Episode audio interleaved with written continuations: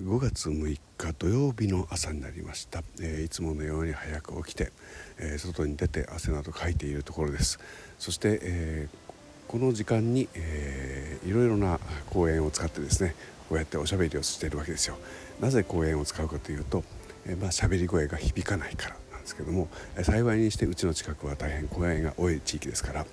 えー、まあそういう場所に事欠かないんですけども今朝はどういうわけかですねいろんな人にこういろんなところで人が出張っていてですねえ休みだからかな？いや休みにしてはちょっと遅かったかな僕出てくるのと思ったらそうでもないんですよね。だいたいつもの平日と同じぐらいの時間に出てきてるにもかかわらず今朝はいろんなところで皆さん運動なさってますよ、えー、どうですかね。こう連休で体がなまるとか、えー、そういったの自覚された方がすごく多くなった東京地方ということでよろしいでしょうか。そのような、えー、細かな動きをお知らせしました。皆さん今日も楽しいお休みを、えー、あ僕はお仕事だ。ね、えいい一日をお送りくださいませ。